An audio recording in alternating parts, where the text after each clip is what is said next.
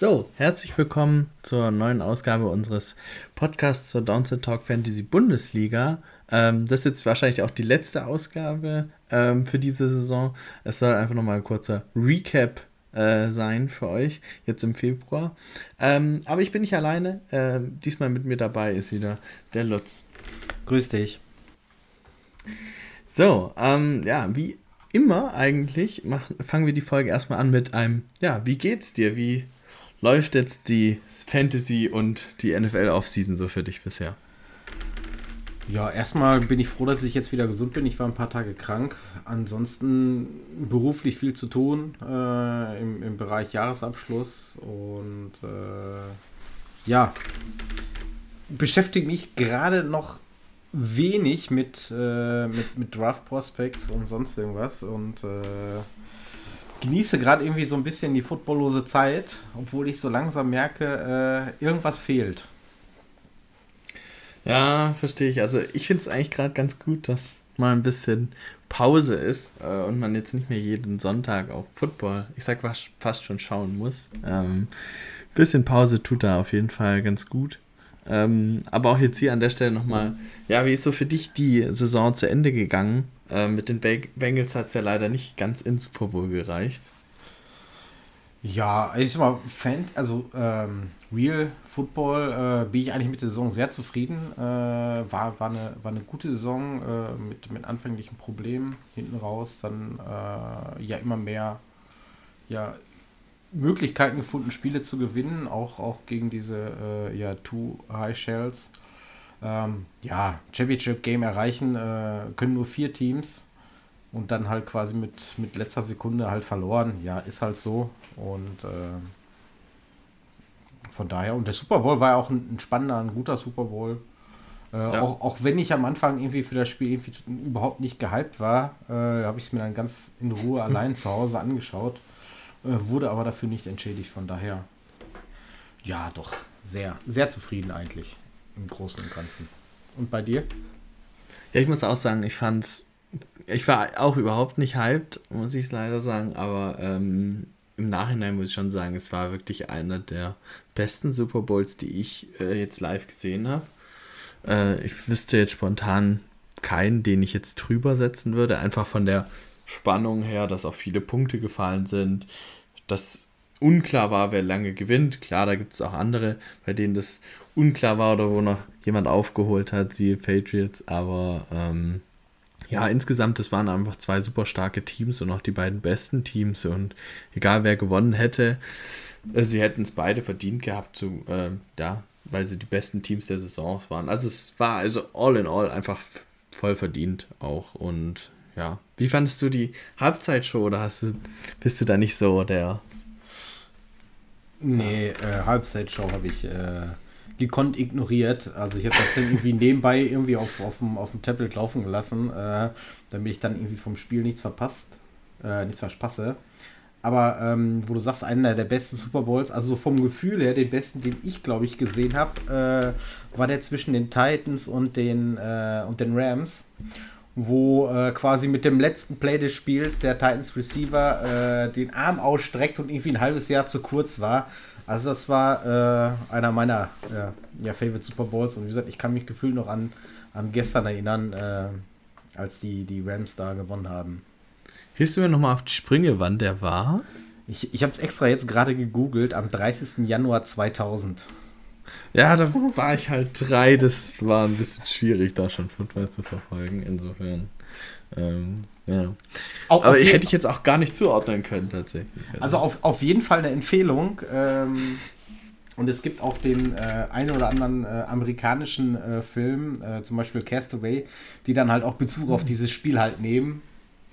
Und äh, ja, also wie gesagt, für die Offseason äh, ein Super Bowl, den, den man definitiv empfehlen kann spannendes Ende. Ja, okay, gut, gut. Da gucke ich mal rein. Ähm, ja, dann kommen wir eigentlich mal zu unserem nächsten großen Punkt, ähm, den wir vorhaben. An der Stelle sei nochmal erwähnt, ähm, wir haben uns zwei Sachen jetzt für diese Folge rausgesucht. Zum einen wollen wir den Podcast vom 27.07. nochmal Revue passieren lassen. Da haben wir nämlich in einen Live-Draft gemacht mit den Hörern und ja, da habe ich mitgedraftet äh, und Dominik hat so ein bisschen ja, den Podcast mitbegleitet und wir haben geschaut, ja, ähm, quasi Preseason schon, ähm, ja, welche Spieler gehen wo, was passiert und wir haben uns als Liga nach dem Draft überlegt, okay, hey, wir übernehmen das als Redraft und am Ende gehen wir, gehe ich dann drauf ein im Podcast, ja, wie lief denn die Saison so? Und ja, wie lief denn der Mock Draft? Und ich denke, das ist ein ganz nettes Ding, nochmal äh, zum Review passieren lassen, dass man einfach sieht, okay, wie lief die Liga? Und äh, ich versuche da halt auch ein paar allgemeine Strategien oder über die Spieler versuchen wir nochmal zu sprechen, ähm, so, sodass auch jeder quasi was draus mitnehmen kann.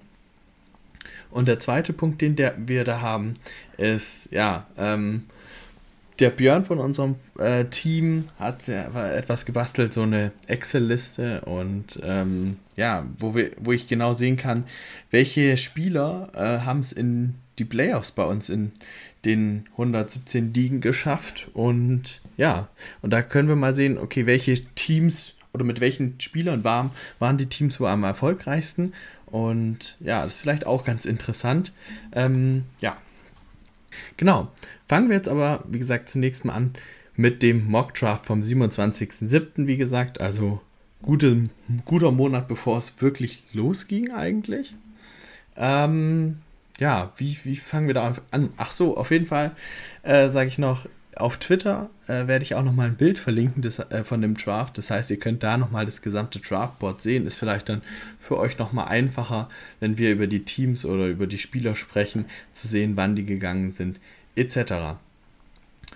Ähm, ja, womit wir eigentlich vielleicht ganz gut anfangen können. Was sind denn so die Top- oder Flop-Spieler von dem Draft? Möchtest du oder soll ich beginnen? Wie ist dir lieber? Ähm, ja, komm, wir können ja abwechselnd. Also, ähm, ja fangen, fangen wir mal mit den Tops, Tops an. Äh, da habe ich vielleicht äh, den einen oder anderen mehr, beziehungsweise sei es ein bisschen einfacher. Ähm, als, ja, ich sag mal, Top-Spieler Nummer 1 äh, war für mich äh, eindeutig Tyreek Hill. Der ging äh, an 3, oh, irgendwo Anfang dritter Runde, wenn ich das jetzt richtig im Kopf habe. 3.4 steht. 3, ja, 3.4 und dann äh, quasi Wide Receiver 2 gefinisht. War es PPA oder Half PPA? Nicht, dass ich jetzt hier. Ähm, das sind die normalen Down-to-Talk-Standards, also Half PPA. Okay, dann äh, muss ich da vielleicht nochmal nachgucken, ob ich da vielleicht nicht ganz richtig unterwegs bin. Auf jeden Fall ähm, war der von unter den Top 3 Wide Receivers dabei. Und äh, ja, so ein Spieler, ich sag mal, Anfang dritter Runde zu kriegen, ist natürlich äh, schon mal ein echtes Brett. Ja, also definitiv, der war auch bei mir ganz weit vorne mit dabei. Ähm, ja, dann gehe ich mit einem anderen Spieler, bei dem das recht ähnlich war, der nämlich auch in Runde 3 ging und einen Top-Finish hingelegt hat. Ähm, bei Tyreek Hill kann ich an, an der Stelle nochmal vielleicht noch er ergänzen. Ähm, er war letztlich Wide Receiver 3 in ähm, Points per Game im Schnitt, also ähm, war wirklich auch einer der besten Wide Receiver. Ähm, genau, und den Running Back, den ich mir jetzt ausgesucht habe, ist Josh Jacobs, der ging nämlich Ende Runde 3 ähm, und war letztlich ein Top, jetzt lass nochmal nachschauen, ein Top 4 Running Back in der Liga, letztlich nach dem Scoring. Wie gesagt, auch alle Scoring-Daten, die ich sage, immer im Schnitt. Ähm, und ja, das finde ich auf jeden Fall auch einen richtig guten Pick. Und ich hätte vor der Saison nicht gedacht, dass er so eine Breakout-Saison hat. Du? Nee, also dass er so stark spielt, äh, hätte ich jetzt auch nicht erwartet. Also dass er ähm, ich sag mal, viele Touches sieht und ich sag mal, ein Floor-Guy ist, war, war eigentlich zu erwarten, aber dass er dann äh, teilweise solche Monster-Games raushaut, äh, war echt schon war echt schon stark. Ja, ich war auch überrascht. Äh, ich glaube, er hat auch die meisten Receptions in seiner Karriere bekommen. Also er wurde auch insgesamt einfach mehr und besser eingebunden als sag mal, jemals zuvor in seiner Karriere. Und ähm, die Chance hat er auf jeden Fall auch genutzt und war, glaube ich, auch individuell einfach seine beste Saison, auch von der Effizienz her. Ja, definitiv. Also wenn man das dann vergleicht, wie viel äh, Receptions äh, Eckler dagegen hat, der dann nur, äh, ich sag mal, eine Handvoll Punkte mehr ge gemacht hat, ist das natürlich schon äh, starke Saison, die er abgeliefert hat. Muss, muss man einfach so sagen. Ja, ähm, was ist dann dein nächster Top-Spieler? Ähm, Ja, also ich, ich, ich muss, äh, muss einfach sagen, dass äh, auch an der Position vielleicht nicht so ganz äh, der, der Topspieler, aber ähm, Travis Kelsey war dieses Jahr einfach ein Cheatcode und ähm, der hat auf Thailand einfach, ich sag mal, alles pulverisiert, was danach kam. Und den dann halt an 1,10 zu bekommen, ist schon echt, äh, echt nice gewesen. Man hat dann halt einen Spieler gehabt, der, ich sag mal, im Schnitt fast 10 Punkte mehr gemacht hat als der Tight auf der anderen Seite. Und äh, das hatte der einfach jede Woche einfach äh, einen unfairen Vorteil gegeben. Dementsprechend ist das für mich einer der, ja, der Top-Spieler dieses Jahr. Ja, definitiv. Also jetzt kein, vielleicht kein Stil im klassischen Sinne, weil dafür ist halt Esser auch in der ersten Runde hier an 1-10 gegangen, aber ähm, ja, wie gesagt, mit seiner Konstanz mega überragend. Ich muss niemandem sagen, dass er Titan 1 war, weil das war er mit dem allergrößten Abstand, den es gefühlt jemals gab. Ähm, zumindest seitdem ich Fantasy spiele. Aber ähm, ja, wie gesagt, er konnte halt auch mit den Top Wide Receivers und Top Running Backs punktmäßig mithalten. Das war halt echt eine richtig gute, richtig gute Saison von Kelsey. Ja. So, dann komme ich mit meinem nächsten Spieler. Ich habe mir dann noch Jalen Hurts rausgeschrieben. Der wurde in Runde 7 an 7.2 gepickt.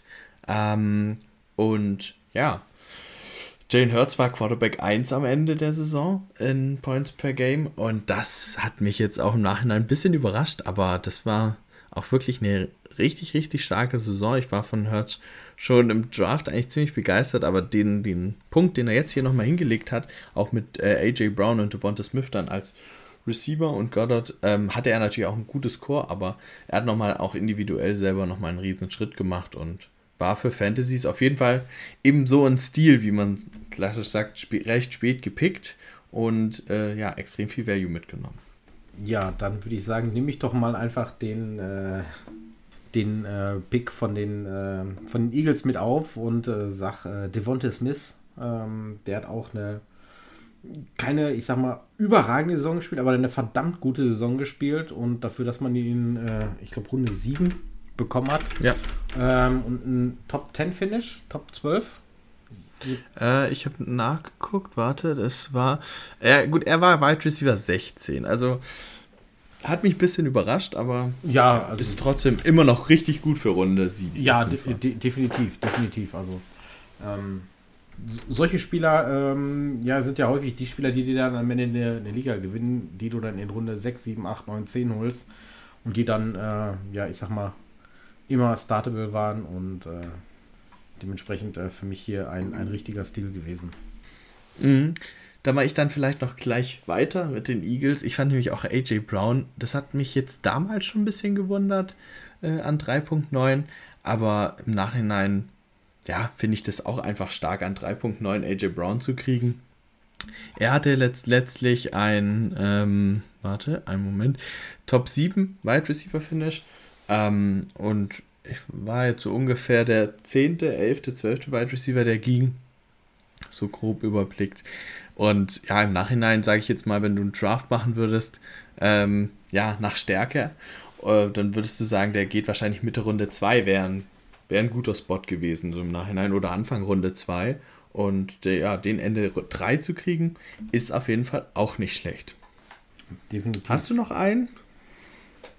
Ähm, ja, ein äh, ja, gefühlt meiner, meiner Lieblingsspieler dieses Jahr, den ich äh, eigentlich sogar relativ hoch hatte äh, und man hat ihn dann teilweise sogar später bekommen, war ähm, Kenneth Walker, mhm. der, der Running Back der Seahawks, der ähm, eine richtig, richtig starke Phase zwischendurch hatte, der dann quasi mein, meine Teams im Alleingang quasi getragen hat und von daher, ähm, den hat man auch relativ spät gekriegt. Ich suche den jetzt gerade hier auf dem Board.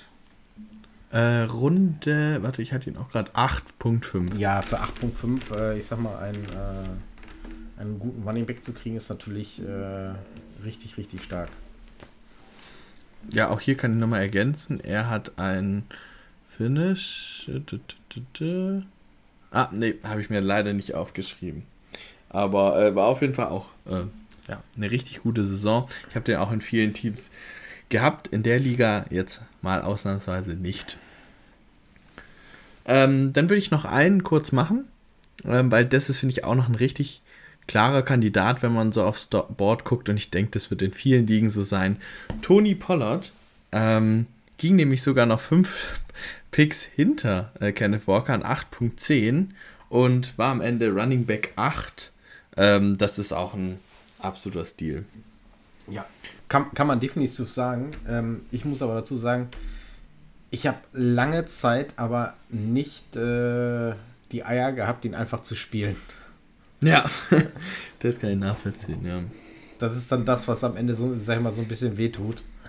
Dass man sich irgendwie nicht wirklich getraut hat, weil Sieg irgendwie immer mit dabei war und ähm, ja.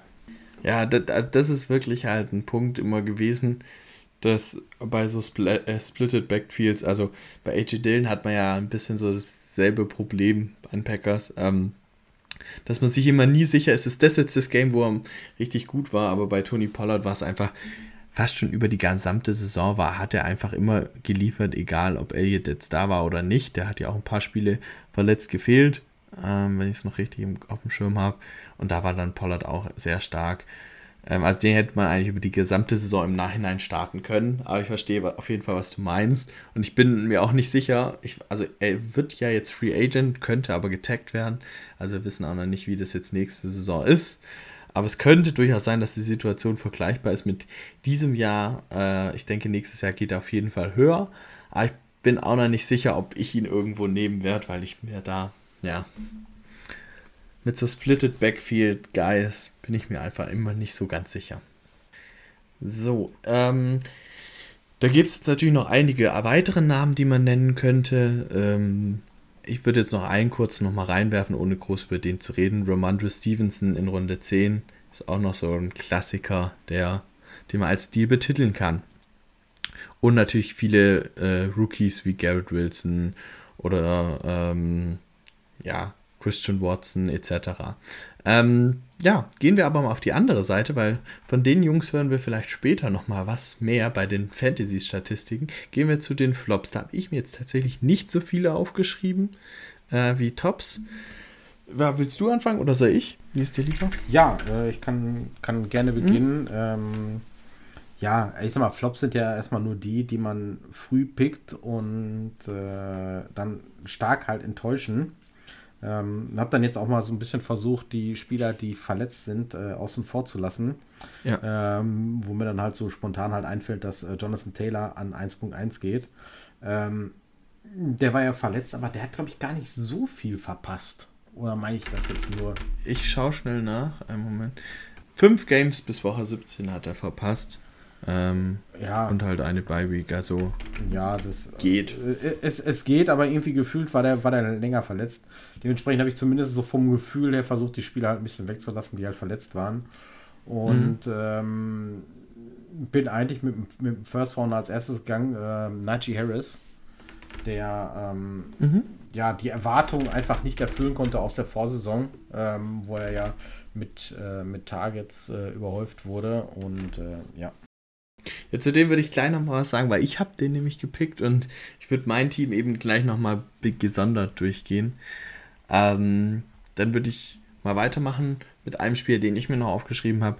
Kyle Pitts, ähm, Titan an 3.3, hatten viele sehr große Hoffnungen gesteckt und ja, ich muss sagen, Kyle Pitts dieses Jahr, das war irgendwie nix kein Touchdown, glaube ich, gefangen, oder? Ja, doch einen, glaube ich, ne? Ne, zwei sogar, sehe ich jetzt gerade.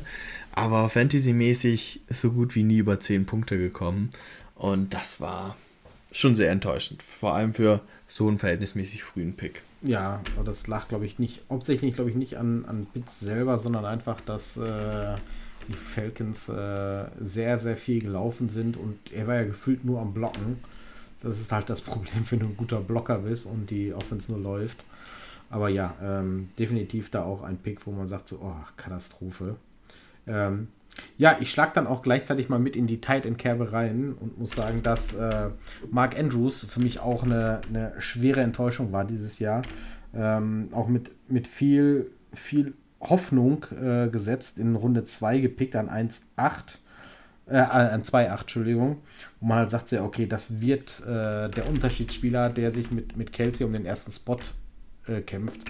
Und der war dann, also vor allen Dingen auch hinten raus, überhaupt kein Faktor mehr und äh, das ist natürlich für so einen Second Rounder einfach nicht, nicht gut. Ja, vor allem hier ging er an 2.8 noch vergleichsweise früh. Also ich, er ging auch mal noch früher auf jeden Fall in anderen Ligen, aber ähm, ich habe ihn auch schon in Runde 3 gesehen. Da geht es dann immer noch ein bisschen, aber 2.8 ist natürlich auch dann sehr früh. Ja. Ähm, noch ein Name, der bei mir noch hervorsticht, ist Cam Akers.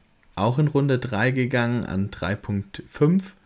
Äh, und das war halt auch, ja, gar nichts. Also zwischenzeitlich war ja die Diskussion, ob er von den Rams gecuttet wird, ob er getradet wird, weil er dann plötzlich nicht mehr beim Team sein wollte aus persönlichen Gründen und was es da alles gab.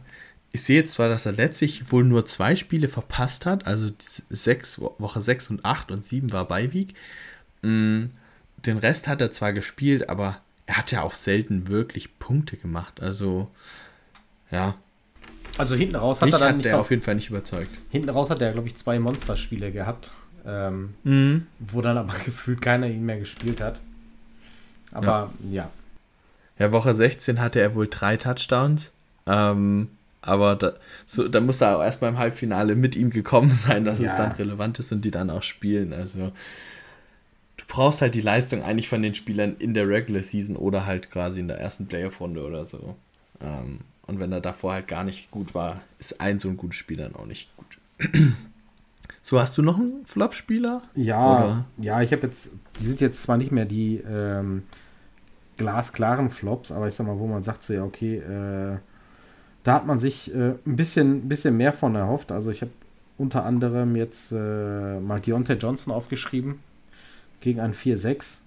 Ähm, Mhm. Keinen einzigen Touchdown gefangen. Ähm, oh, der war einfach auch nicht ja, den, den konnte man einfach überhaupt nicht mehr spielen. Der hat zwar, ich sag mal, relativ solide Punkte gemacht, er hat einem selten irgendwie im Stich gelassen, aber ähm, ja, irgendwie zwischen vier und acht Punkte dauernd gescored. Also so ein Spieler, den stellt man halt nicht auf.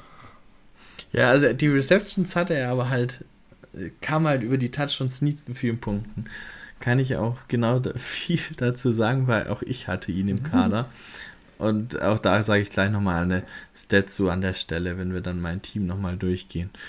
Ähm, genau. Ähm, ja, hast du noch wen? Oder? Weil ich würde sonst noch einfach noch ein paar, ja, auch die verletzungsgeplagten Spieler nochmal schnell im Durchlauf Ja, ich, erwähnen kurz. äh, eventuell finde ich jetzt hier äh, Allen Robinson an äh, 5 Hm, ja, klar. An 5.5. Ach. Ja, Hoffnung, Hoffnung war groß, dass er dann jetzt doch endlich den Turnaround schafft, aber irgendwie gefühlt war bei den Rams dieses Jahr äh, keiner wirklich Fantasy-relevant, beziehungsweise das Spiel, die Mannschaft war einfach nachher einfach nicht, nicht mehr gut. Also ohne Quarterback, ohne Top-Wide Receiver, ohne äh, ja, Running Back, ja, keine Ahnung, war sowieso irgendwie eine schwierige Geschichte. Also von daher war auch einer, der, der ziemlich wehtat, der Pick. Ja, also es geht ja meistens, ging ja so Runde, Ende Runde 4, Runde 5, war so ungefähr sein Floor in den meisten Ligen, wenn ich mich richtig erinnere. Hier ging jetzt an 5.5, da geht es meistens ja noch, aber das, da war, der Hype war vor der Saison richtig groß bei manchen Leuten. Ähm, weil dafür, dass er quasi hinter Cooper Cup nur die Nummer 2 ist, war er quasi mit einer der höchsten Nummer 2 Receiver hier in Fantasy. Und dafür, wie gesagt, es kam halt so gut wie gar nichts bei rum. Und viele haben ihn dann ja schon nach Woche 4 oder sowas, ja, entlassen oder so, weil er keine Rolle gespielt hat, großartig. Ja, vor allem selbst als Cup dann nicht mehr da ist, hat er dann auch Ja, genau. nicht, nicht mehr Targets oder sonst irgendwas gesehen. Also das war schon ah, nicht schön, nicht schön. Ja, er kam nie, äh, da doch einmal hat er mehr als vier Receptions gehabt und das sagt, glaube ich, recht viel aus. Ähm, ja, aber wenn man sonst noch ein bisschen die Spieler durchgeht, die ja wenig abliefern konnten, war es Richard Bateman, äh, gehört dazu. Auch wenn er nicht verletzt war, war es absolut enttäuschend. Ähm, Daniel Mooney war teilweise enttäuschend.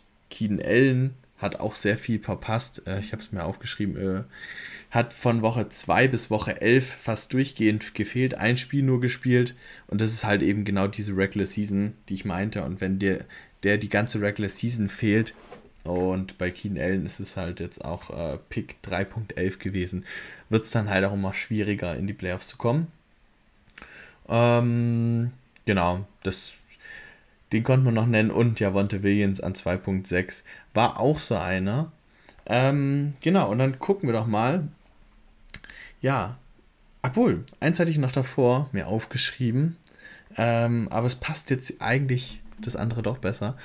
Ähm, wenn wir kurz mal mein Team durchgehen, da sehen wir nämlich nochmal die Spieler. Ähm, wie gesagt, ihr könnt es auch gerne nochmal auf Twitter aufrufen. Ich habe nämlich einen ziemlich interessanten Draft hingelegt mit Najee Harris, Javonte Williams, James Conner, Deontay Johnson, Brandon Cooks, Rashad Bateman, TJ Hawkinson, Tyler Lockett und dann zwei Rookies genommen mit äh, Watson und White, die aber schnell nicht mehr in meinem Kader waren und als Quarterback Rogers und Carr gehabt. Ja, wo hast du gedacht, komme ich am Ende bei raus?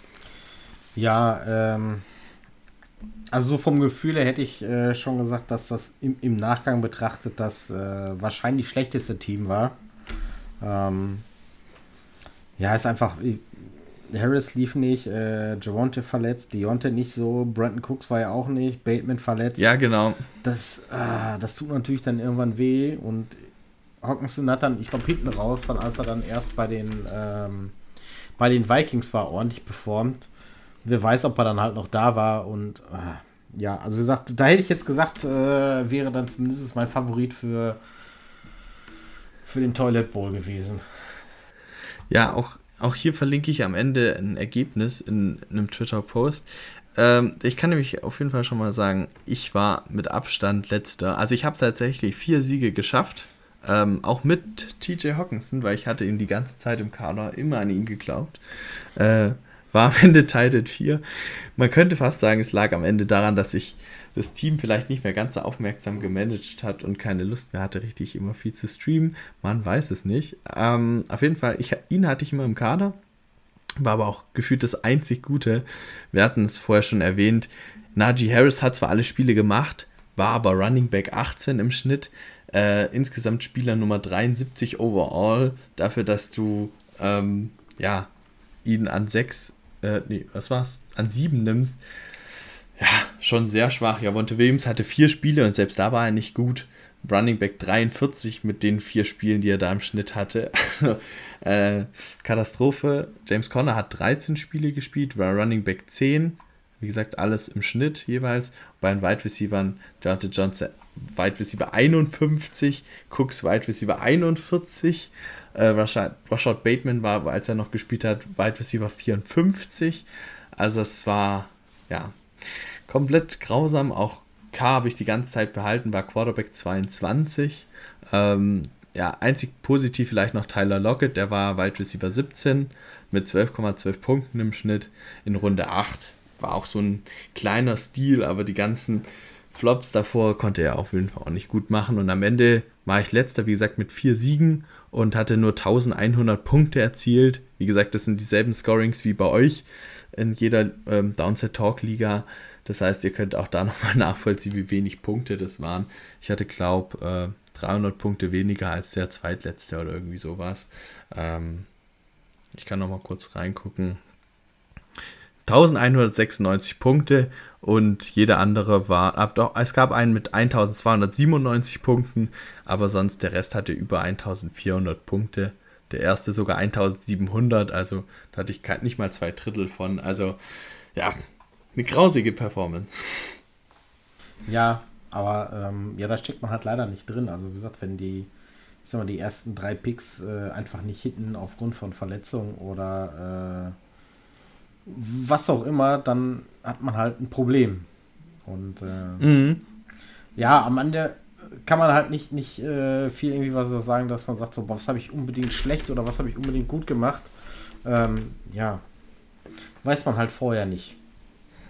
Ja, eventuell war es auch ein Strategiefehler. Da kann, kann ich gleich auch noch mal was zu sagen, weil ich habe ja drei, drei Running Backs in den ersten drei Picks gezogen, dann drei Wide Receiver. Da wollte ich jetzt gleich nochmal drauf eingehen. bevor wir das noch machen, äh, ich hatte dich vor, vor der Aufnahme gefragt, frag dich so jetzt nochmal, was denkst du, wir wissen ja jetzt, wer ganz unten war, wer war denn ganz oben, welche drei Teams oder sowas haben es denn bis ganz nach oben geschafft? Was wären so deine Tipps jetzt, wo du den Draft siehst? Ja, ich, äh, jetzt muss ich, auf, ich hatte äh, Swiss Baller hatte ich äh, relativ weit vorne gehabt. Ähm, Maximov war mein äh, Favorit gewesen, wo ich gesagt habe, so, der hat die Liga gewonnen. Ah, ja, danach äh, wird schon wieder schwierig, äh, da eine, eine, einen Tipp abzugeben. Also, ja, jeder hat dann so irgendwie so zwischendurch immer so ein, zwei Spieler dabei, wo man sagt so, oh, oh, das, das passt gar nicht. Aber dann würde ich, glaube ich, mein nächstes Pferd auf äh, Giscard setzen. Mhm, mhm.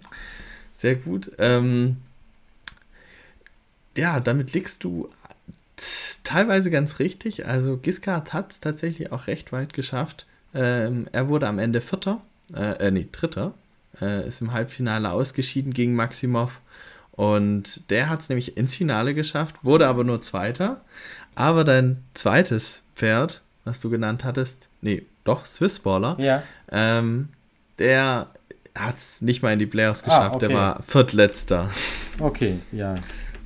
Ja, ist dann halt auch immer, ich sag mal, schwer daran zu erkennen und sagen so, okay, hier ähm, Chase, ja, Dix, Etienne, ähm, Bo Walker, wo man sagt, ja, okay, äh, da sind zumindest ein paar solide, gute Sp oder Spieler drin, die halt gepunktet haben. Ah, ja, wenn er natürlich dann falsch ausstellt oder ich sag mal ein bisschen Pech beim, bei, bei den Games hat, ist man natürlich da auch relativ schnell raus. Aber ja, aber immerhin zwei von äh, drei. Ja, äh, gar nicht so schlecht. Und wie gesagt, mich hattest du ja auch sehr weit unten getippt. Ähm, ja, gute Quote. Ich kann noch sagen, ich hatte damals, äh, ich habe nämlich nochmal schnell in die Folge reingehört gehabt. Äh, Matzken und Buffsoll hat, haben mir sehr gut gefallen, die an 1.11 und 1.12 dran waren. Ähm, also Matzken hatte Cooper Cup, Aaron Jones, Keenan Allen, Brees Hall, Amon Ra, Elijah Moore und Buffsall hatte äh, Swift, Barclay, McLaurin, DJ Moore, Mooney und Goodwin. Das fand ich pre, also Preseason äh, eigentlich ganz gut. Ähm, da haben aber natürlich einige Spieler nicht so gehittet. Ähm, letztlich kam Buffsoll allerdings in die Playoffs, äh, ist aber in der ersten Runde ausgeschieden und Matzken, ja, hat knapp die Playoffs als Achter verpasst. Und wer hat gewonnen? Äh, gewonnen hat Team Stubbi, ähm, der an Draftbot 2 dran war. Ah, okay. Der hat nämlich, gehe ich auch nochmal schnell durch, äh, CMC und Fournette auf Running Back, ähm, auf Quarterback Jalen Hurts äh, in Runde 7 gepickt und dazwischen ganz viele Wide Receiver mit T. Higgins, Mike Williams, Jalen Waddle und Gabe Davis. Er hatte noch am als er gewonnen hat, dann in die Gruppe reingeschrieben. Ich weiß noch, wie ihr damals im Podcast gesagt habt, das sind, weil ich das gesagt habe, das sind mir viel zu viele Nummer 2 Receiver, weil Mike Williams, Jalen Waddle, T. Higgins, Gabe Davis sind alles Nummer 2 Receiver. Äh, ich hätte da gerne Nummer 1 gesehen, habe ich damals im Podcast gesagt und ja, wollte quasi so eine Spitze machen, dass es doch, da, dass es doch damit gereicht hat. Äh, ja, und ich muss auch sagen, Waddle hat richtig gut abgeliefert. Und T. Higgins fand ich jetzt auch gar nicht so schlecht. Da kannst du sicherlich mehr zu sagen, aber insgesamt okay. Nee, Higgins hatte eine, äh, eine gute Saison. Ähm, war eigentlich auch immer wichtig gewesen und äh, war immer da. Und ich äh, hoffe, dass er noch äh, das ein oder andere Jahr äh, in Cincinnati bleibt. Zumindest sehen die äh, Insider das auch äh, relativ äh, optimistisch, dass er noch mindestens zwei, wenn nicht sogar drei Jahre da bleibt. Ja, mich würde es eigentlich wundern, wenn er geht. Also man liest ja auch immer mal wieder, dass er jetzt getradet werden soll. Ich sehe das eher nicht. Die äh, Bengals haben ja auch noch einiges an Cap Space, auch wenn da was für Burrow drauf geht, aber ja, aber ja, von Higgins nicht, musst du eigentlich halten. Vor allem dieses Jahr geht ja für, äh, für Borrow ja. nichts drauf und äh, Higgins ist mit äh, 4 Millionen Capit dieses Jahr. Ich meine, warum soll ich einen, einen Top-Wide Receiver abgeben, der mir, der mir 4 Millionen im Jahr kostet? Also ich kriege weder ja. so einen guten Ersatz noch jemanden, der weniger kostet. Also, nee. So, dann gehen wir nochmal zum Abschluss quasi dieses Podcast, äh, dieses Mock Draft Parts, ich nenne es immer falsch, ähm, ja, mal kurz nochmal so drüber. Gibt es für dich Strategien, äh, so im Nachhinein, wo du siehst, diesen katastrophal schlecht gelaufen oder diesen besonders gut gelaufen, wo du sagst, okay, das ist was vielleicht für nächstes Jahr, jetzt mal unabhängig von der Liga, aber ähm, also generell, was du jetzt am Beispiel dieser Liga sehen kannst, wo du sagst, besonders gut, besonders schlecht? Ähm, ja, also was, was ich besonders gut fand, was ich äh, selber für mich halt ähm, dieses Jahr in Redraft gemerkt habe, ähm, Kelsey früh zu nehmen, hat sich einfach mhm. ausgezahlt und ihn dann mit, äh, ich sag mal, einem Top ähm, Quarterback in Runde 3, 4, 5 zu paaren, hat mir oft viel gebracht. So, beziehungsweise, mhm. wenn man, ich sag mal, darüber nachdenkt, wenn ich Kelsey in Runde 1 habe und Jalen Hurts in Runde 7, ja. dann habe ich auf zwei Positionen, ich sag mal, im Regelfall äh, insgesamt schon 15 Punkte Vorsprung, die jemand mit, mit Wide Receiver oder Running Backs aufholen muss. Und 15 Punkte sind schon verdammt viel. Dementsprechend, äh, ja, sehe seh ich jetzt für mich so, dass, äh, dass ich nächstes Jahr zumindest eine e ähnliche Strategie fahre, wo ich sage so, ich versuche Kelsey früh zu nehmen, ihn mit einem Top-Quarterback zu paaren und äh, ja, mich dann vielleicht auf, auf Rookie Running Backs in guten Situationen oder so zu fokussieren in den späten Runden, die dann äh, das Team dann halt übernehmen, aber muss man auch immer so gucken, wie das, wie das Draftboard halt fällt. Ja, ähm, Finde ich zwei gute Anmerkungen, die du gemacht hast. Ähm, Gerade auf die Quarterbacks würde ich auch nochmal eingehen. Ich habe vor der Saison immer so gesagt, so, mh, mm, so Allen, Mahomes und Herbert in Runde 4, 5 ist schon gut, aber da kriegst du halt noch anderen Value, wie zum Beispiel ein Waddle oder wie auch immer. Ähm, und habe dann immer gedacht, boah, da nehme ich doch lieber einen Quarterback in Runde 11, 12, 13, weil da sind noch ein Brady, ein Russell Wilson, ein Carr, ein Aaron Rodgers, äh, ein Fields, ein Lawrence oder was auch immer da. Aber äh, im Nachhinein muss man halt wirklich sagen, es hat sich noch dieses Jahr, finde ich, noch krasser herausgebildet als in den letzten Jahren schon zuvor, wie groß der Unterschied zwischen einem Mahomes und einem Allen und äh, einem Hertz jetzt auch zum Beispiel in Fantasy ist im Vergleich zu einem Rogers oder einem K oder vor allem natürlich zu einem Russell Wilson. Je nachdem, wenn man weg von den Standard-Scoring Richtung Upside-Scorings oder sowas spielt, ist natürlich noch extrem viel krasser. Aber ähm, ja, also du merkst den Value, den du bei einem Mahomes Allen hast, äh, ist eben auch da, wenn du ihn in Runde 4 nimmst. Und da hat bei mir auf jeden Fall ein bisschen Umdenken stattgefunden. Ja. Kann ich auch später nochmal ein paar in der, in der Statistikrunde noch ein paar Sachen sagen, die das nochmal untermauern, sicher. Nicht. Ich habe jetzt gerade mal geguckt, äh, Russell Wilson hat äh, zu Mahomes fast, äh, fast 200 Punkte verloren. Also ich glaube 190. Mm. Und äh, boah, das ist natürlich schon, äh, schon Brett. Ja, also dass, dass Russell Wilson so schlecht einschlägt, hätte ich aber auch als niemals erwartet. Ähm, und wie gesagt, auch da, dass Aaron Rodgers, ne, der kommt eigentlich aus zwei MVP-Saisons und spielt jetzt gerade mal vielleicht wie ein durchschnittlicher Quarterback. Äh, das, da war einfach vieles ein bisschen überraschend. Da hätte ich einfach nicht damit gerechnet. Und ja, das hat bei mir zumindest auch einige Ligen gekostet, kann ich so sagen.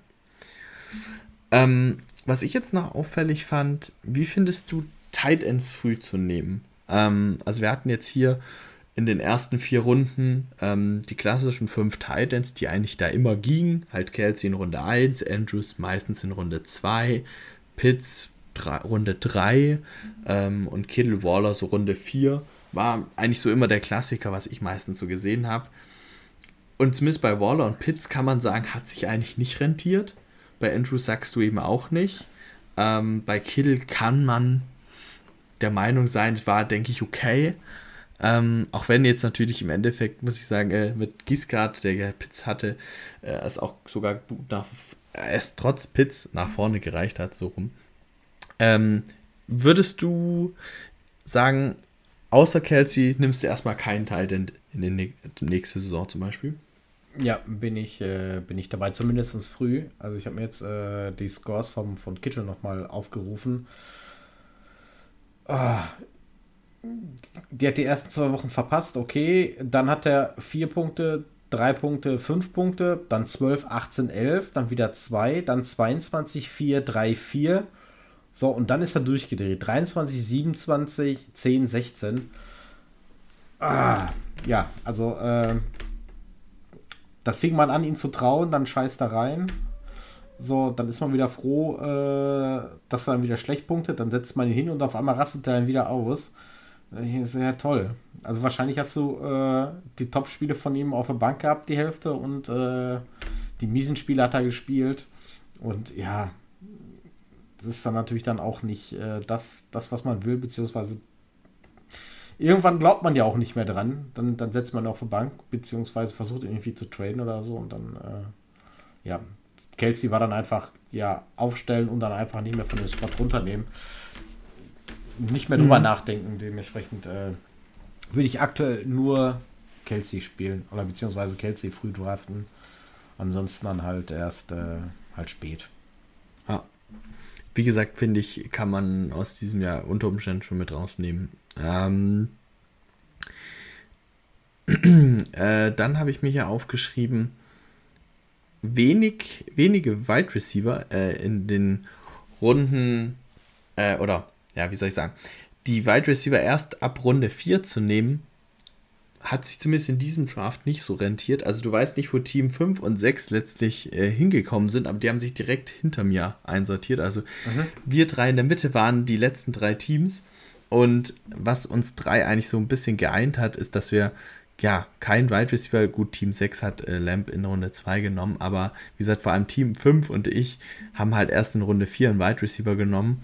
Und ja, das weiß ich nicht, ob ich das so nochmal machen würde. Weil Wide Receiver einfach nochmal wesentlich stabiler in ihren Leistungen sind. Und jetzt gerade ob ein Lamb, ein Dix, ein Adams, ein Cup, ein Chase, du hast einfach immer was bekommen. Und bei Running Backs, die jetzt Avonte, Najee Harris, James Conner, konntest du dir halt da nie sicher sein, was du da kriegst. Also das ist mir zumindest auch so äh, aufgefallen, dass ich dann die diese ersten vier Runden mal durchgegangen bin. Da war jetzt abgesehen von, von Verletzungen irgendwie keiner dabei, wo man sagt so, boah, der hat stark, stark enttäuscht. Also ähm, klar, gibt es dann den einen oder anderen, der äh, mehr gepunktet hat als ein anderer, aber da war dann halt keiner dabei, wo du sagst so, oh, toll. Ähm, den habe ich dann irgendwann nicht mehr gespielt, sondern die äh, haben in der Regel eigentlich alle, mhm. alle performt. Äh, ob das ähm, Adams, Hill war, Jefferson, der verdammt früh gegangen ist, äh, ja, Lamb, äh, Cooper sogar ein gutes, gutes Finish, ähm, Chase, Higgins, ne? zwar mit ein bisschen Abstrichen, aber ähm, die haben dich halt aber nicht äh, komplett im Stich gelassen, sondern die haben dann unter den Top 24 dann auch gefinisht, wo man sagt so, ja, das will ich ja eigentlich haben. Ein, ein safer Pick, der dich äh, quasi einfach nicht kaputt macht. Mhm. Ja, also finde ich eben auch, die meisten Top 10 Wide Receiver, die in den Top 10 gegangen sind, haben mehr oder weniger da auch per Game gefinisht. Und die Enttäuschung begangen halt meistens so ab Runde 4, 5, wo du einen Allen Robinson, einen Brand Cooks, einen Judy, einen Sutton, einen Deontay Johnson, Mooney hast. Oder vielleicht auch einen Pittman, die nicht so geliefert haben, wie man sich vielleicht vorgestellt hat. Aber die gingen jetzt mit Ausnahme Pittman habe ich auch häufig in Runde 3 gesehen, eben erst ab Runde 4. Und bei Running Backs gab es eben, wir hatten es vorher eben aufgezählt, einige, ja, große Enttäuschungen. Deswegen nehme ich so vielleicht ein bisschen tatsächlich mit zu sagen, ich gehe eher auf Wide Receiver ähm, in den ersten drei Runden. Heißt jetzt nicht unbedingt drei Wide Receiver in den ersten drei Runden, aber ja, zumindest auf jeden Fall eine bessere Mischung und keine drei Running Backs. Also die All Running Back Strategie fahre ich wahrscheinlich so schnell nicht nochmal. Ja, es kann aber auch äh, in einer anderen Richtung ausarten. Äh, ich habe in einer Liga ähm, Running Backs halt, ich sag mal, vernachlässigt und äh, in der 14er Liga und habe dann erst in Runde 6 halt zugegriffen. Ähm, ja, das ging dann halt auch nicht auf. Also das, das äh, kann dann auch, auch schief gehen. Aber gut. Ähm, ja, ich, ich gucke jetzt gerade nochmal rein, was ich jetzt hier sonst noch notiert hatte. Ähm, ich glaube, ich habe eigentlich alles gesagt. Wir sind auch jetzt schon eigentlich gut vorangeschritten. Ähm, eins würde ich noch vielleicht loswerden. äh, als kleine Spitze an Dominik, unseren Podcast-Partner. Der hatte nämlich damals im Podcast gesagt, er sieht mich definitiv weiter oben als Buffsoll. Ähm, und am Ende bin ich jetzt eben so krachend letzter. Und Buffsoll war, hat Top 4 gefinisht, beziehungsweise kam als Vierter in die Playoffs. Ähm, ja, so kann es dann eben auch ganz unterschiedlich laufen. Ähm, ja, dann gehen wir in die Fantasy-Statistiken rein. Und ja, was kann man erstmal grundsätzlich schon mal festhalten? Ich habe mir angeguckt, wie viele unterschiedliche Spieler gab es denn überhaupt in den Players? Also wie viele Spieler waren in den 117 Ligen insgesamt drin? Ähm, wenn man sich die Kadergröße anguckt, wir haben einen Kader von 15 ähm, und bei 12 Teams macht es also insgesamt 180 äh, Spieler, haben, wurden quasi auch jedes äh, zu Beginn gedraftet. Tatsächlich in den Playoffs gab es aber 312 unterschiedliche Spieler. Ähm, das hat mich jetzt dann doch extrem überrascht. Ähm, wo das herkommt, ist zum Beispiel auch bei Kicker und Defenses. Es haben sich nämlich in den Playoffs 25 unterschiedliche Kicker und 28, also von 32 Teams, 28 unterschiedliche Defenses waren in, in den Kadern der ähm, ja, Playoff-Teams drin. Es haben also quasi nur vier Defenses dich es nicht in die Playoffs geschafft, sage ich jetzt mal. ähm, Finde ich auf jeden Fall ja, sehr remarkable. Auch bei den Titans sieht man das 35 unterschiedliche Titans bei Playoff-Teams, auch bei den Quarterbacks, und das hat mich extrem verwundert, 35 unterschiedliche Quarterbacks. Also extrem komisch, aber äh, ja, das haben so unsere Zahlen auf jeden Fall hergegeben. Und ähm, eins kann ich vielleicht noch dazu sagen, ähm, wie es ungefähr aufgeteilt war. Äh, es gab ungefähr 1,7 Quarterbacks pro Team. Also manche hatten dann doch eher zwei Quarterbacks sogar drin im Kader. Ähm, fünf Running Backs, fünf bis sechs Wide Receiver, ein bis zwei Tight Ends und ja, man, es gab Teams, die mehr als einen Kicker hatten und es gab auch Teams, die mehr als eine Defense im Kader hatten. Ja, ähm, so viel zu diesen unterschiedlichen Spielern und der groben Verteilung. Ähm, ansonsten, wie gesagt, äh, sage ich nochmal wichtig äh, vorneweg, es, sind, es geht wie gesagt um die Spieler, die in dem Kader der Playoffs-Teams waren. Wir haben also nicht angeguckt, welche wurden jetzt aufgestellt, etc. Ähm, und wie gesagt, wir, wir haben letztlich nur den Stand, wie das zu dem Playoff-Spiel war. Das heißt, äh, oder wie das in der Playoff-Woche war. Das heißt, wenn irgendwelche Spieler, die mit Verletzungen, wo es zum Beispiel klar war, dass die kein Spiel mehr machen, die sind dann natürlich gecuttet. Und ähm, wir haben natürlich nicht uns darauf bezogen, welche gedraftet worden sind. Ähm, es, also, sondern Trades können da, spielen da natürlich auch mit rein. Also, dass sich vielleicht Playoff-Teams am Ende nochmal mit bestimmten Spielern ja quasi ja nochmal gepusht haben über Trades. Das kann man natürlich äh, spielt hier auch nochmal leicht mit rein. Aber trotzdem haben wir jetzt hier mal eine Übersicht, okay, welche Spieler sind in den Playoff-Teams besonders weit oben zu finden. Und damit ich jetzt nicht immer einen langen Monolog halte, gehe ich jetzt Position für Position durch und du gibst einfach so ein bisschen deine Meinung und passt das so? Ja, klar. Sehr gut. Ähm, fangen wir fangen wir mal nicht bei den Quarterbacks an, ist vielleicht doch ganz spannend, äh, sondern machen wir erstmal die unwichtigen Positionen schnell durch. Ähm, fangen wir bei den Kickern an. Ähm, Gibt es einen Kicker, wo du sagst, den hast du jetzt besonders oft oder erwartest du oft bei den Playoff-Team? Ah, ja, ich hätte jetzt äh, vermutet, äh, dass ich sag mal, die, die Kicker der Teams gehen, die halt viel punkten ähm, hätte dann wahrscheinlich gedacht, dass Tyler Bass oder ähm, Butker relativ häufig gedraftet wurden. Äh, beziehungsweise mhm. in, in, dem Kader waren, weil die halt relativ viele ge gepunktet haben und dementsprechend dann auch äh, der Wahrscheinlichkeit dann auch in, den Kadern waren. Ja, ich habe mir auch nochmal vor der Saison angeguckt, welche Kicker waren die, die am höchsten gedrafteten Kicker und wogegen die, also Justin Tucker und McPherson, der Bengals-Kicker, waren mit Abstand die beiden höchst gedrafteten Kicker. Meist so ab Runde 12, 13 ging das schon los. Ähm, dann gegen Carlson, Butker und Tyler Bass waren so die nächsten drei, die meistens so ab Runde 14 oder sowas gingen. Und es ist tatsächlich so, Tyler Bass ist auch am häufigsten in Playoff-Kadern zu finden. In 69% der Playoff-Kader ist er drin. Ähm, auf Rang 2 ist Carlson mit 64%, Tucker mit 59% und Viersen auch mit 59%. Also es zeigt sich hier noch ganz klar, die Kicker-Rangliste, wie am Anfang gedraftet worden ist, hat sich mehr oder weniger auch auf die ähm, ja, Liste letztlich in den Playoffs übertragen, 1 zu 1. Ähm, fand ich etwas überraschend. Ähm, macht zwar theoretisch auch Sinn, aber äh, ja, ich hätte gedacht, ein Tucker ist halt, ja, in denen Runde 12 zu nehmen, ist vielleicht gar nicht so wertvoll, aber könnte sich vielleicht rentieren. Möchtest du was dazu sagen oder soll ich weitermachen? Ah, ja, nee, kann, also wie gesagt, Kicker draften ist, äh, also den richtigen zu treffen ist schon, ist schon, äh, schon schwer. Also ich spiele mit, äh, mit dem Ole zusammen eine All-Kicker-Liga und äh, ja, es ist teilweise echt ähm, auch einfach random, ob ein Kicker jetzt, ich sag mal, äh, nur drei Punkte macht oder 13, nur weil ja, der, der Headcoach sagt so, ich gehe für den vierten an der Goal-Line oder das Feed Goal schieße. Ist halt, äh, ja, hat, hat der Kicker halt nicht viel Einfluss, obwohl er vielleicht der beste Kicker ist, hat er vielleicht irgendwie einfach nur Pech. Deswegen. Mm. Ja, man muss auch dazu sagen, hier die Prozentzahlen sind vergleichsweise niedrig zu den anderen Positionen auch. Also 69 Prozent wird, werden wir gleich sehen, ist sehr niedrig. Es gibt nur eine Position, die bei denen der Beste weniger Prozentzahl hat.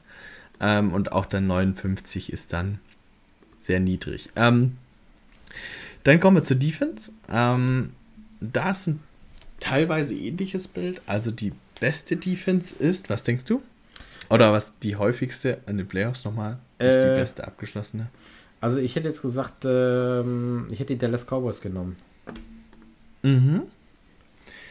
Sehr interessant. Äh, also auch hier habe ich mir angeguckt, welche Defenses sind früh gegangen.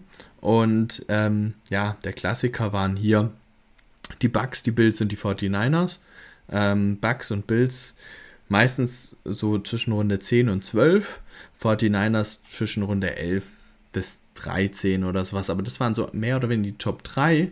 Dann gab es noch Ravens, ähm, waren auch noch relativ häufig. Bisschen untergegangen. Dallas und Eagles, die waren, wurden nicht so häufig gedraftet. Ähm, die tauchen jetzt aber tatsächlich in dieser Liste auf. Also 49ers sind am häufigsten in den Players bei 75%, dann kommen die Ravens mit 73% und dann Dallas und Eagles mit 65 und 66 Prozent.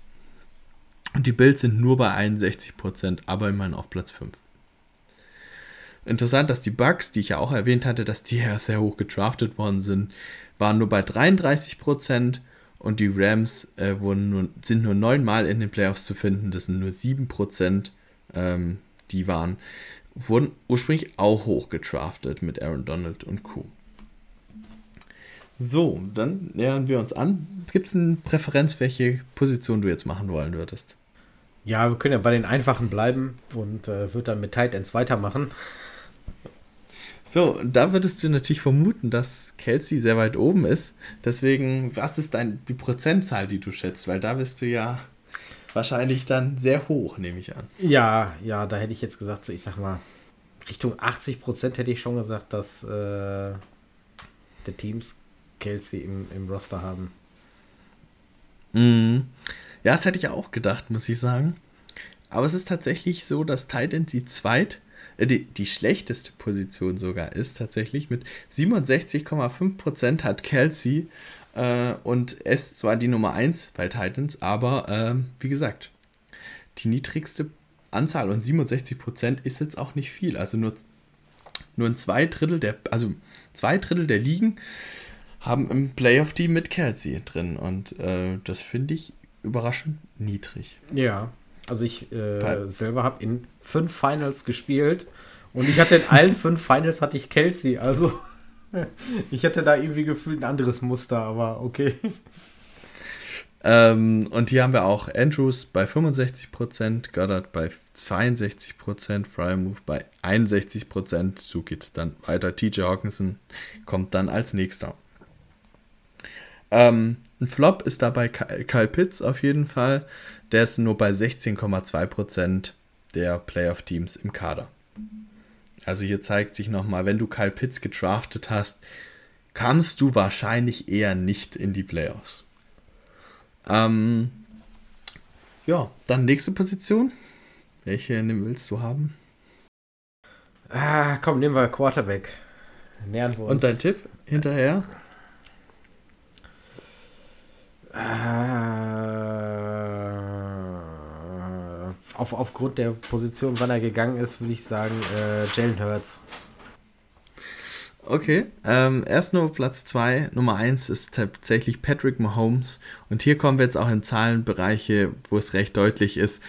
Patrick Mahomes hat 85,5% in, ähm, also in 85,5% der Playoff-Teams ist der drin. Äh, Jalen Hurts bei 80,3, Josh Allen bei 79,5. Also das sind sehr hohe Zahlen. Das sind mit die höchsten Zahlen. Da gibt es nur drei andere, die da drüber sind.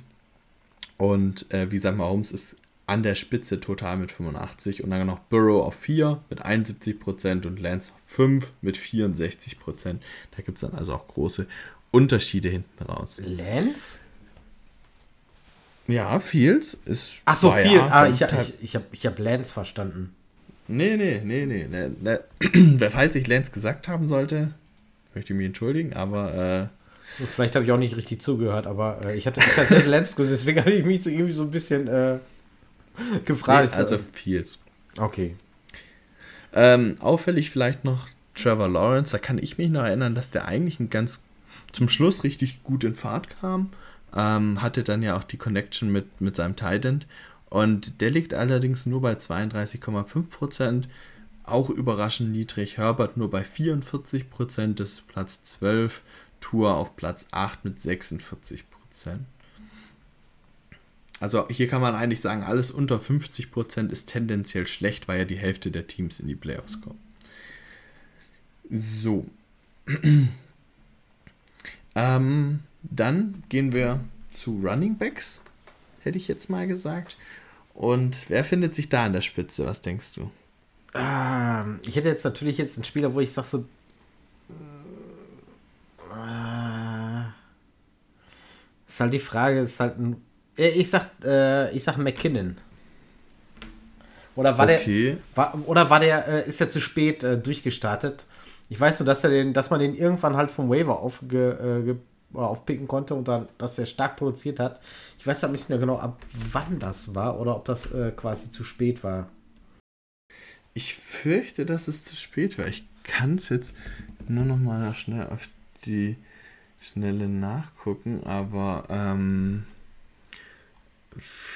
also ja, bei mir ist er da auf jeden Fall in der Liste nicht mit drin. Okay, ja, ich, ich sehe gerade hier ab äh, Woche 13 an, äh, hat ah. er 13 Punkte und danach hat er 28, 30, 11, 20.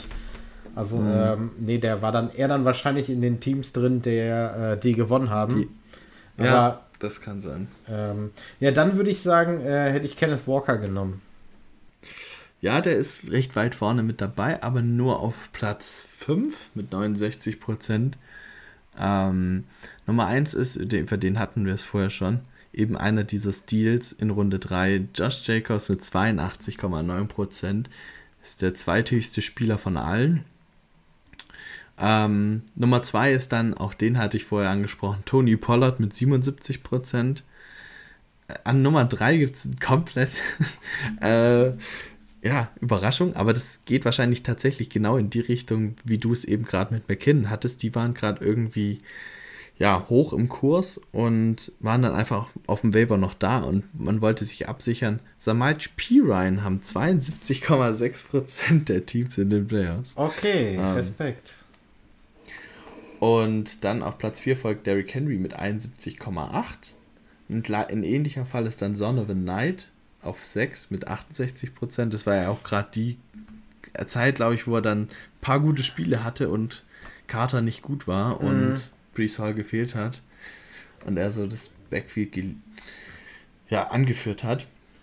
Und dann noch auf den nächsten Plätzen Eckler und Cook mit 64 und 66 Prozent.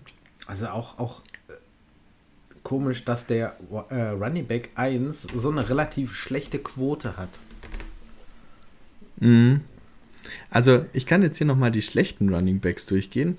Mit einer der schlechtesten, also hier habe ich jetzt nur die Stammspieler quasi mir angeschaut, weil, keine Ahnung, äh, jetzt wie gesagt einen verletzten Spieler oder jemand, der auf dem Waiver ist, der ist ja hier bei uninteressant.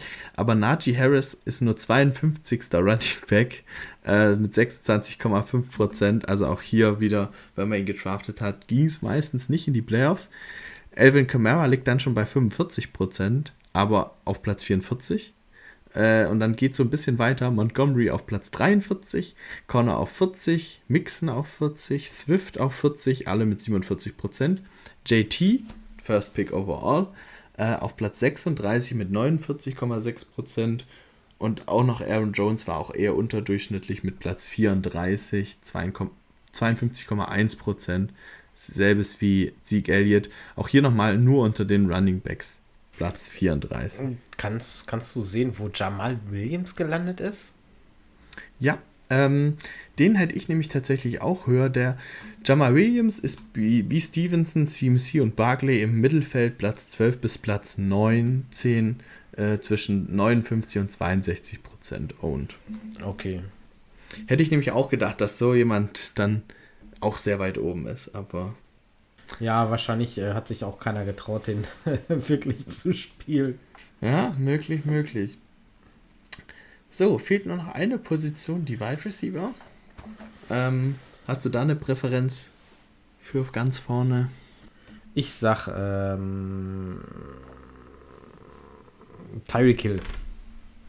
Ja, der ist auf der 2. Aber mit 80,3% knapp vorne ist Justin Jefferson. Ah, okay mit 81,2 Prozent. Dann kommt, dann ist ein riesen Abstand, also ein größerer Abstand mit Dix und Adams bei 74 und 70 Prozent. Und dann kommen, trudeln die anderen ein, AJ Brown, Chase, Hopkins und Rookie Christian Watson. ähm, ist dann da noch zu finden.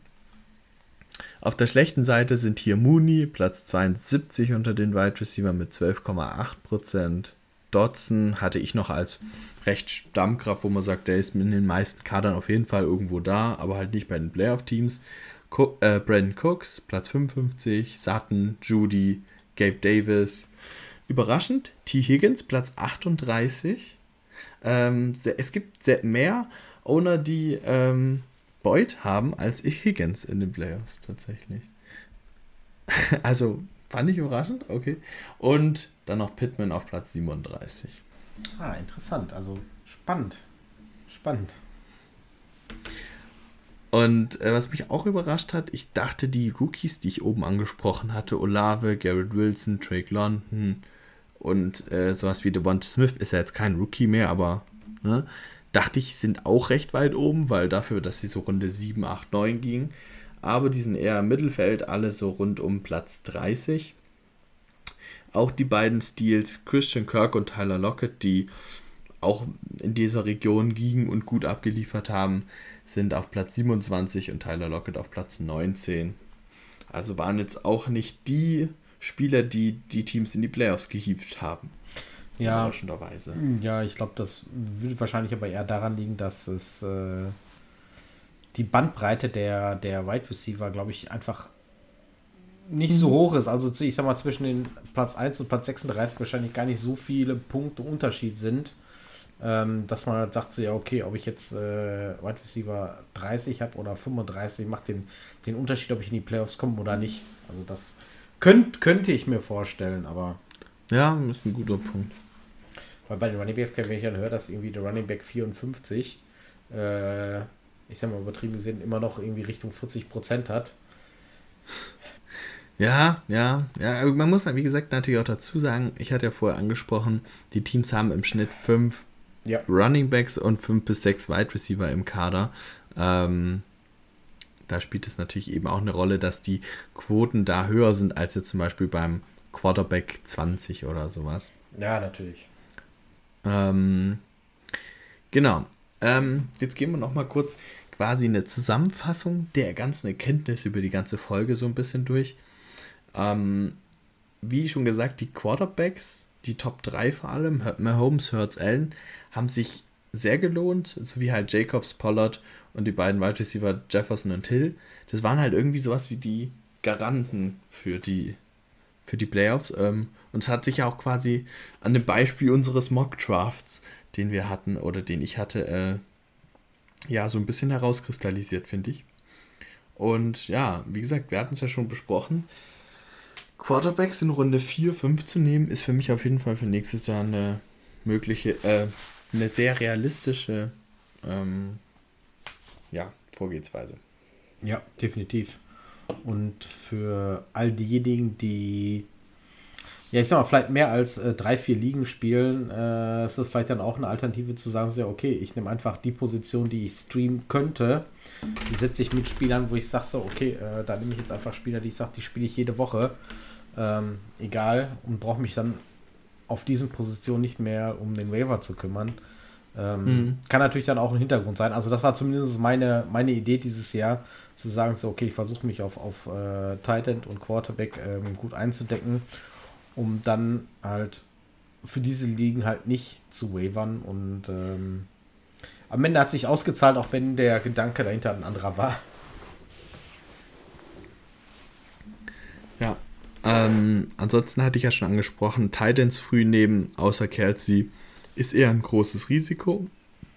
Ähm, also da ist vielleicht ab Runde 7, wo eben so ein TJ Hawkins in Runde 8 Fryer Moves oder sowas das könnte auch ab nächster Saison interessant sein.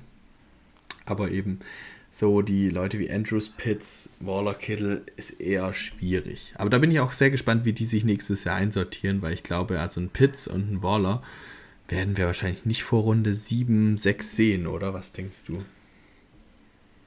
Ja, halte ich äh, für möglich, dass sie halt spät gehen und dass wir dann in einem Jahr hier sitzen und dann vielleicht über ähm, ein oder zwei der Titans als äh, Stil des Jahres reden, weil man den mhm. dann in Runde 6, 7 genommen hat und dann am Ende äh, quasi nur 10 Punkte vielleicht hinter Kelsey lag oder vielleicht sogar noch davor und sagt so, ja toll.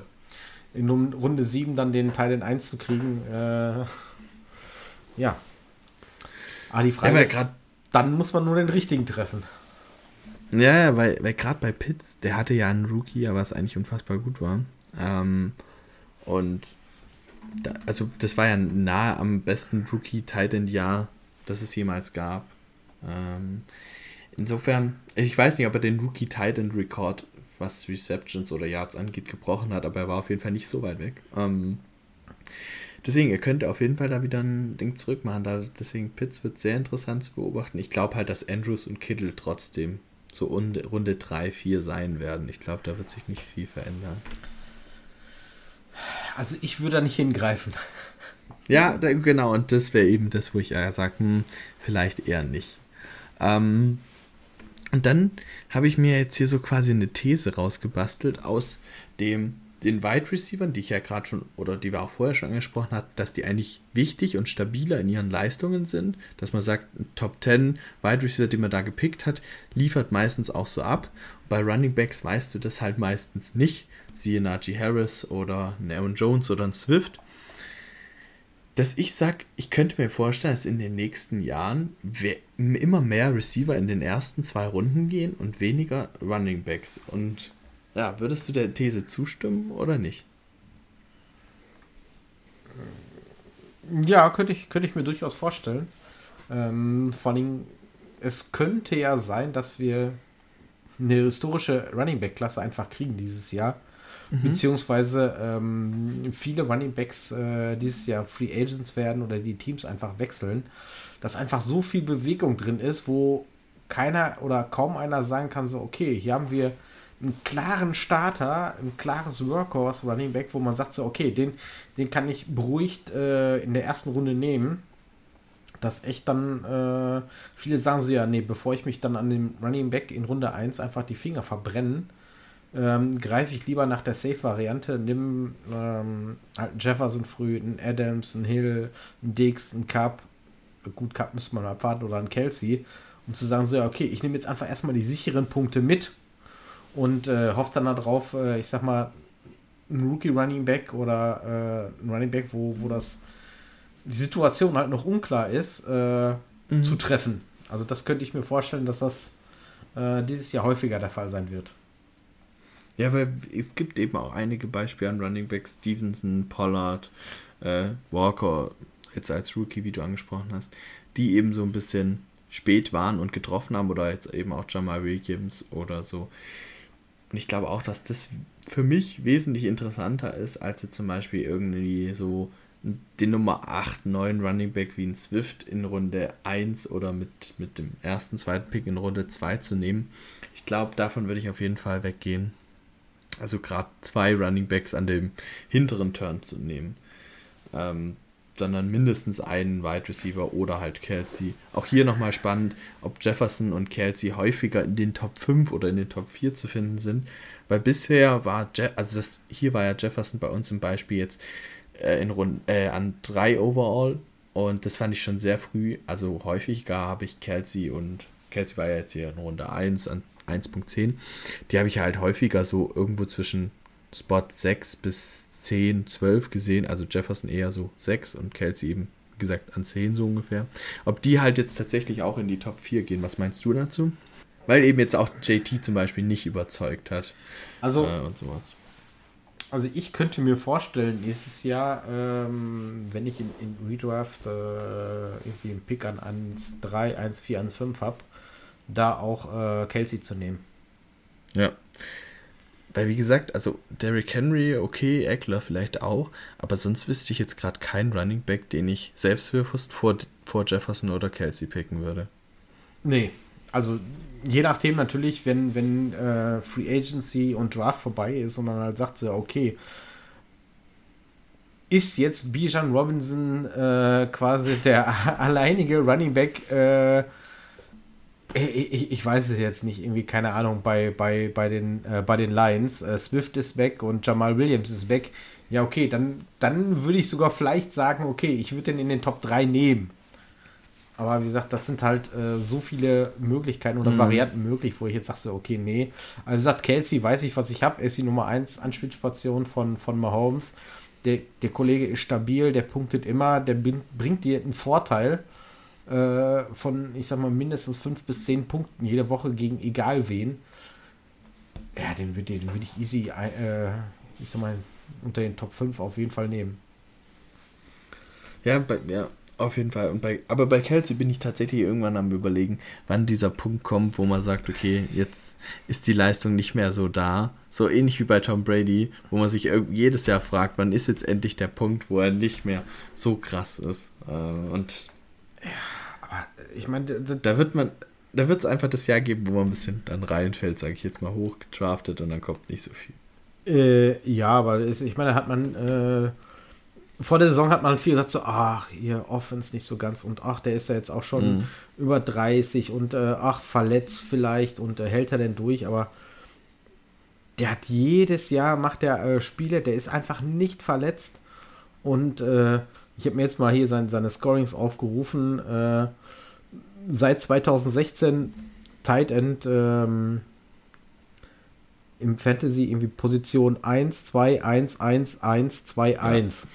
so, oder halt äh, mit PPA, dann ist halt einmal, ist er nur erster und einmal zweiter gewesen, wo ich dann sagst ja, was will ich denn mehr? ja. Also, und wenn er dann, Das stimmt auf jeden Fall. Deswegen, also da wäre ich, ähm, würde ich zumindest, äh, wenn ich einen frühen Pick bekomme, ähm, auch sagen, so, okay, da könnte ich mir unter aktuellen Umständen vorstellen, halt Kelsey auch an 1, 4, 1, 5, 1, 3. Wie gesagt, muss man natürlich dann jetzt mal abwarten, wie, wie die ganze Running Back-Situation sich äh, in den nächsten Monaten sich darstellt. Da, da, da, wird, denke ich mal, viel Bewegung sein. Wo landet Barclay? Äh, was passiert mit Mixen? Wo kommen die ganzen Rookies hin? Und äh, ja.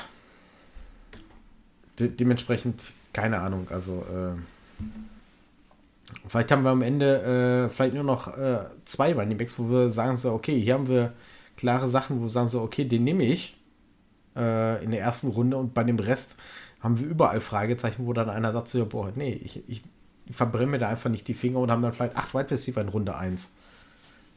Aber ist halt äh, viel Glaskugel. Mhm.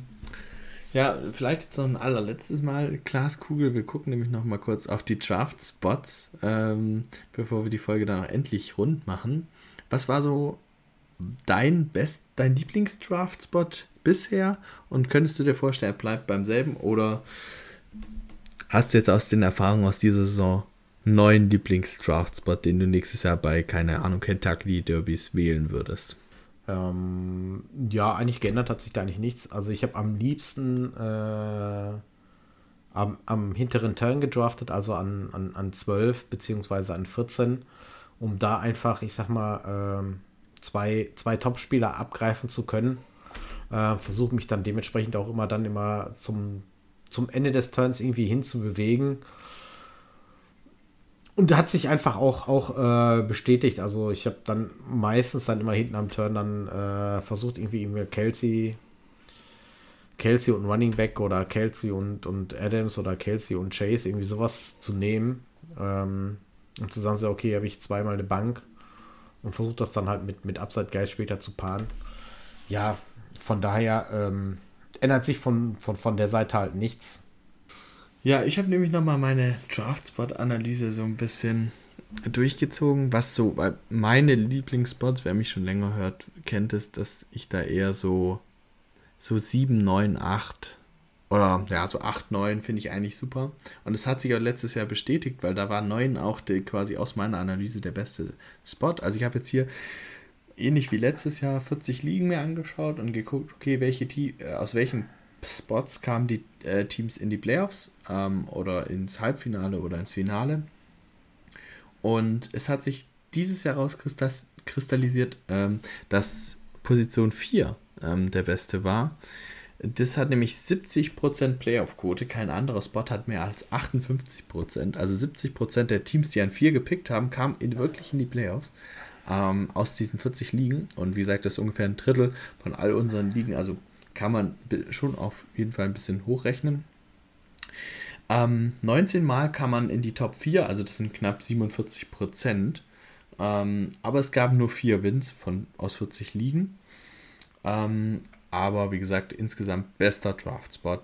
Vier würde ich auch sagen, das lag ein bisschen daran, dass du da Eckler oder Henry genommen hast und das war halt meistens recht gut. Und dann hast du in Runde 2, 3 mehr oder weniger an dem Turn wahrscheinlich einen Wide Receiver genommen und einen Running Back oder so. Und da ging es eigentlich schon gut ab. Äh, oder zwei Wide Receiver. Also kann ich auf jeden Fall auch nachvollziehen dieses Jahr. Der schlechteste Spot war Position 12, also hier dein Lieblings-Turn-Spot. Ähm, der hat nämlich eine 60% Playoff-Missing-Quote, also nur zu 40% kam man aus dem Spot in die Playoffs. Ähm, und ja, nur 8% der Teams haben es ins Finale geschafft. Der äh, ja, genau. Und der Schnitt sind ja 16%. Also, wie gesagt, 8% ist da schon nicht hoch. Ähm, was kann man sonst noch mitnehmen? Spot 1 hat in den 40 Ligen nie gewonnen. Oh. Das war der Spot, wo du wahrscheinlich JT genommen hast. Ähm, und auch nur zu 8% im Finale. Ähm, aber etwas, eine etwas höhere Playoff-Quote insgesamt. Und ansonsten ähm, die Spots 6, 8, 9, also die letztes Jahr gut waren, sind sehr nah beieinander und auch dieses Jahr wieder gut ähm, mit einer Playoff-Quote von 55%. Wir haben hier äh, 16 bis 18 Mal in den Top 4, also zu 40 bis 45% kam man damit in die Top 4 ins Halbfinale. Ansonsten kann man noch sagen, Spot 11 ähm, hat die drittwenigsten Top 4 Platzierungen, ist also auch eher schlecht. Und ja, sonst die Spots 2, 3, 5 und 10 waren eher so durchschnittlich. Wenig auffällig auf jeden Fall. Also ich habe mir jetzt äh, nebenbei meinen äh, Draft in der Downset Talk Bundesliga aufgemacht und äh, ich habe an 9 gedraftet. Ah. Und gewonnen? Ja, ich hatte äh, das Finale verloren, ähm, ja. aber ich, ich glaube, äh, das Jahr 2022 wird an dem Finale irgendwie immer ein Sternchen hängen. Ähm, mm. Ich hatte an dem, an dem Wochenende gespielt mit äh, Josh Allen, T. Higgins und äh, Al McPherson. Mm. Ach, äh, Evan McPherson. ähm, ja. Äh, ja, die dann zusammen irgendwie mit äh, vier Punkten da stehen. Und ähm, ja, also in der Projection äh, lag ich, äh, ich glaube, irgendwie 15 Punkte vorne vor dem Spiel und ähm, haben dann am Ende natürlich dann, ja, das dann halt kaputt gemacht. Also wie gesagt, wenn ich drei Spiele habe, die quasi äh, nicht punkten, äh, ja, dann äh, verliert man halt deutlich. Ja, ich weiß gar nicht, also ich hatte auch so einen Spot, ich glaube, ich hatte auch neun, meine ich. Ähm, und ja, ich kam in die Playoffs, aber da war dann Schnellschluss. Ähm, naja, mal sehen, wie es nächstes Jahr wird. Ähm, jetzt sind wir schon weit fortgeschritten. Ich würde jetzt noch kurz quasi den Schluss einleiten mit noch den Statistiken zum Podcast. Äh, also generell kann man sagen, wir hatten dieses Jahr ein bisschen weniger Hörer oder insgesamt Wiedergaben als letztes Jahr. Ähm, 10.300 dieses Jahr, letztes Jahr waren es 11.400. Ähm, bester Monat war wie bisher immer äh, zwischen Juli und August, also quasi die Pre-Season ähm, mit unter anderem dem Mock Draft und Draft-Strategien und sowas. Das mögt ihr also sehr gerne. Da werden wir auch in diesem Jahr wieder viel drauf, äh, ja, in 2023 jetzt viel drauf achten, dass wir euch da viel Content produzieren. Ähm, und November, Dezember ist ein bisschen abgeflacht. Da gucken wir, dass wir da auch vielleicht ein bisschen, vielleicht, dass es nicht mehr, ich will jede Woche einen Podcast gibt. Das werden wir mal schauen. Wir werden uns da jetzt die nächsten Wochen mal uns Gedanken machen und uns, ja, für die kommende Saison ein bisschen neu planen. Ansonsten haben wir dieses Jahr auch die neue Rekordfolge geknackt. Ähm, Folge 3.6 Draftstrategien ist jetzt unsere neue Rekordfolge mit den meisten Zuhörern. Insgesamt 852 Wiedergaben. So, ähm, an der Stelle ja, möchtest du noch was ergänzen? Ja, also wenn noch jemand da ist und Ideen hat, was ihr irgendwie vielleicht zum Ende der Saison hören wollt, sagt einfach Bescheid, schickt uns eine Nachricht auf Twitter oder antwortet unter dem, dem, dem Post oder schickt uns eine DM in, in, in Sleeper oder Discord oder sonst irgendwas. Ähm, ja, wir sind immer für, für gerne für, für neue Ideen offen, was ihr gerne hören wollt. Ähm, setzen das auch gerne um und äh, vielleicht steigen dadurch die Zuschauerzahl ja noch, äh, Zuhörerzahl. ja, Zuschauerzahl, mal sehen. Ich bin auch am überlegen, ob äh, wir vielleicht äh, in der Offseason ein bisschen Content auf Twitch machen. Der ist vielleicht für Live-Podcast ein bisschen interessanter. Da gäbe es dann tatsächlich auch Zuschauer. Mal sehen, mal sehen. Müssen wir uns überlegen. Ähm, aber guter Punkt, den du ansprichst. Gerne Feedback, wie immer. Ähm, ihr wisst ja, wo ihr uns findet. Auf Twitter und auf Instagram unter Down to Talk oder DST Fan FubiL, wie unser schöner, knackiger Name ist. Und ähm, ja, ansonsten danke für jeden, der nicht nur diese, vor allem lange Folge jetzt gehört hat, sondern uns auch die ganze Saison schön supportet hat mit äh, Zuhören und für den wir ja hier immer da waren. Ähm, freut mich und hoffe, wir sehen uns dann nächste Saison auch wieder. Ähm, macht's gut, schöne Offseason, genießt die footballfreie Zeit. Macht's gut. Ciao, ciao. Ciao.